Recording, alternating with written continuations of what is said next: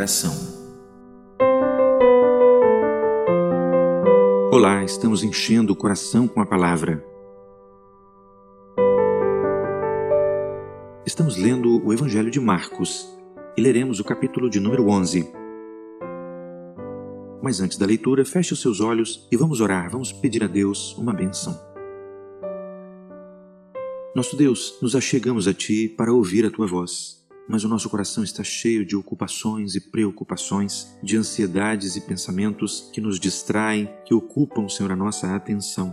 Por isso pedimos que, pela Tua bondade e misericórdia, o Senhor nos aceite na Tua presença. Lembramos do sacrifício do Teu Filho, a única razão pela qual somos tornados aceitáveis diante de Ti, pelo sangue que Ele derramou por nós, o preço pelos nossos pecados. Perdoa-nos, ó Deus, e reconcilia a nossa alma com o Senhor agora, para que possamos ouvir claramente a tua voz por meio da palavra. Fala a cada um que ouvir esse áudio, Senhor, segundo a necessidade pessoal que temos, tu que conheces cada situação que nos envolve. Pedimos esta bênção assim pela fé, em nome de Jesus. Amém.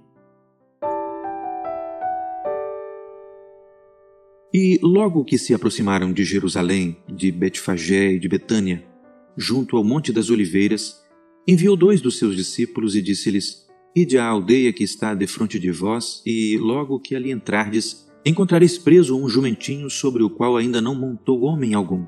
Soltai-o e trazei-mo. E se alguém vos disser: Por que fazeis isso? Diz-lhe que o Senhor precisa dele, e logo o deixará trazer para aqui. E foram e encontraram o jumentinho preso fora da porta, entre dois caminhos, e o soltaram. E alguns dos que ali estavam lhe disseram: Que fazeis, soltando o jumentinho? Eles, porém, disseram-lhes como Jesus lhes tinha mandado, e os deixaram ir. E levaram o jumentinho a Jesus e lançaram sobre ele as suas vestes, e assentou-se sobre ele. E muitos estendiam as suas vestes pelo caminho, e outros cortavam ramos das árvores e os espalhavam pelo caminho. E aqueles que iam adiante e os que seguiam clamavam, dizendo: Hosana, bendito o que vem em nome do Senhor. Bendito o reino do nosso pai Davi, que vem em nome do Senhor. Hosana nas alturas. E Jesus entrou em Jerusalém no templo, e tendo visto tudo ao redor, como fosse já tarde, saiu para Betânia com os doze. Quero fazer um primeiro comentário aqui neste capítulo.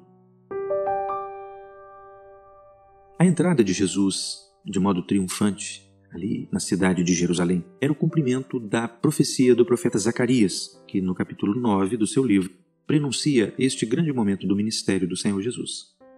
Porém, cada ato do ministério do Senhor Jesus também está envolvido em profecia e aponta para um futuro, no caso, o nosso futuro.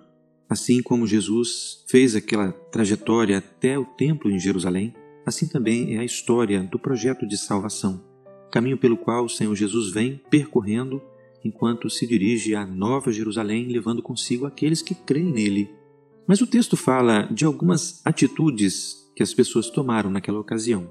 Primeiramente, fala daqueles que tiraram as suas vestes e as lançaram no caminho. Parecia ser um gesto muito honroso, e de fato a intenção bem pode ter sido esta. Mas podemos ver nisso o comportamento de algumas pessoas que têm apenas a aparência exterior lançada no caminho. O seu coração mesmo está longe de andar no caminho. Não tem qualquer compromisso com o caminho, nem com o rei que avança. Outros cortaram galhos de árvores e colocaram também no caminho. Em muitos pontos da Escritura, Deus, na sua didática, compara a árvore com o próprio ser humano. Um galho pode representar para nós apenas uma área da nossa vida. Algumas pessoas fazem assim, dedicam apenas uma parte da sua vida ao caminho, ao rei que passa. Mas Deus espera muito mais de nós. Diz a Bíblia que havia uma multidão andando pelo caminho. Alguns iam à frente e alguns seguiam Jesus. Assim também, alguns vieram na frente de Jesus. Esses representam os profetas e todos os servos de Deus que viveram no período chamado de Velho Testamento.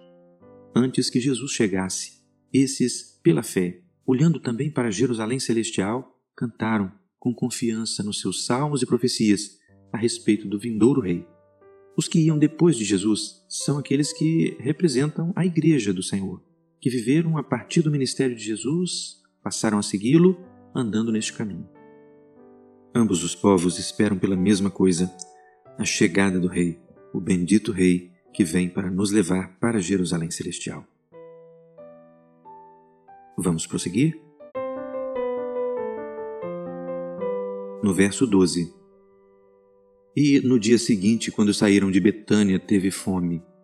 Vendo de longe uma figueira que tinha folhas, foi ver se nela acharia alguma coisa. E chegando a ela, não achou senão folhas, porque não era tempo de figos. E Jesus, falando, disse à figueira: Nunca mais coma alguém fruto de ti. E os seus discípulos ouviram isso. E vieram a Jerusalém. E Jesus, entrando no templo, começou a expulsar os que vendiam e compravam no templo, e derribou as mesas dos cambistas e as cadeiras dos que vendiam pombas. E não consentia que ninguém levasse algum vaso pelo templo, e os ensinava, dizendo: Não está escrito: A minha casa será chamada por todas as nações casa de oração? Mas vós a tendes feito covil de ladrões. E os escribas e príncipes dos sacerdotes, tendo ouvido isso, buscavam ocasião para o matar pois eles o temiam porque toda a multidão estava admirada acerca da sua doutrina. E, sendo já tarde, saiu para fora da cidade. Quero fazer mais um comentário. As leis a respeito do templo eram bastante rígidas quando foram entregues por Moisés ao povo de Israel, centenas de anos antes.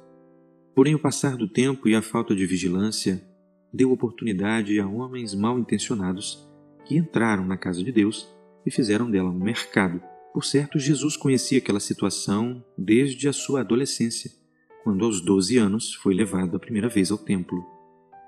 Na sua paciência, porém, o Senhor tolerou todo aquele mau costume.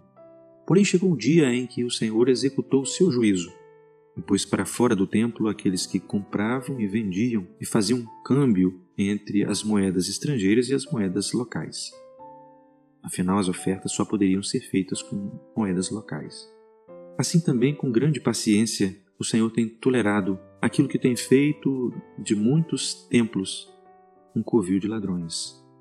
Homens que barganham a graça de Deus e vendem os seus benefícios. Mas assim como no passado, chegará um tempo em que o próprio Filho de Deus trará todas essas coisas a juízo. Vamos prosseguir? No verso 20: E eles, Passando pela manhã, viram que a figueira se tinha secado desde as raízes. E Pedro, lembrando-se, disse-lhe: Mestre, eis que a figueira que tu amaldiçoaste se secou. E Jesus respondendo, disse-lhes: Tende fé em Deus. Porque em verdade vos digo que qualquer que disser a este monte: Ergue-te e lança-te no mar, e não duvidar em seu coração, mas crer que se fará aquilo que diz, tudo o que disser lhe será feito. Por isso, vos digo que tudo o que pedirdes, orando, crede que o recebereis e tê-lo-eis. E quando estiverdes orando, perdoai, se tendes alguma coisa contra alguém, para que vosso Pai que está nos céus vos perdoe as vossas ofensas. Mas, se vós não perdoardes, também vosso Pai que está nos céus vos não perdoará as vossas ofensas. Mais um comentário.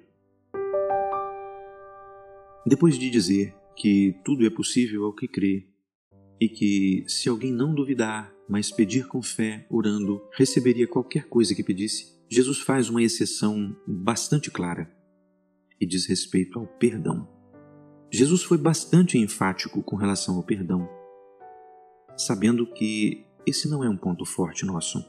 Somos vingativos, somos cheios de mágoas, mas o Senhor coloca assim as coisas dessa maneira para que nós fôssemos estimulados a perdoar os nossos irmãos. Segundo ele, a falta de perdão, a mágoa contra alguém, o ódio, o rancor, é um verdadeiro empecilho às bênçãos que desejamos receber de Deus. Por isso, ao nos achegarmos a Ele, ao pedirmos a bênção de compreender a Sua voz, é preciso que também a esta oração ajuntemos aquela: Senhor, dá-me força para perdoar. Dá-me um coração igual ao teu coração, para que nós possamos perdoar aqueles que pecam contra nós. Vamos prosseguir? e tornaram a Jerusalém. E andando ele pelo templo, os principais dos sacerdotes e os escribas e os anciãos se aproximaram dele e lhe disseram: Com que autoridade fazes tu estas coisas? Ou quem te deu tal autoridade para fazer estas coisas? Mas Jesus, respondendo, disse-lhes: Também eu vos perguntarei uma coisa, e respondei-me, e então vos direi com que autoridade faço estas coisas. O batismo de João era do céu ou dos homens? Respondei-me.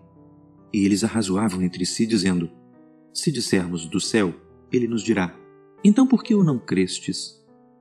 Se, porém, dissermos dos homens, tememos o povo, porque todos sustentavam que João verdadeiramente era profeta. E, respondendo, disseram a Jesus: Não sabemos. E Jesus lhes replicou: Também eu vos não direi com que autoridade faço estas coisas. Que o Senhor nos abençoe. Você acaba de ouvir a leitura de um capítulo do Evangelho de Marcos. O nosso objetivo é fazer uma leitura diária da Bíblia, buscando entender a vontade do Senhor para a nossa vida.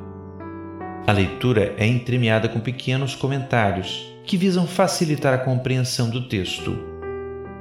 Peço a Deus que esta leitura seja uma bênção para todos os que a escutam. Mais áudios como este estão disponíveis no site do que está cheio o coração www.doquestacheiocoracal.com. Até a próxima.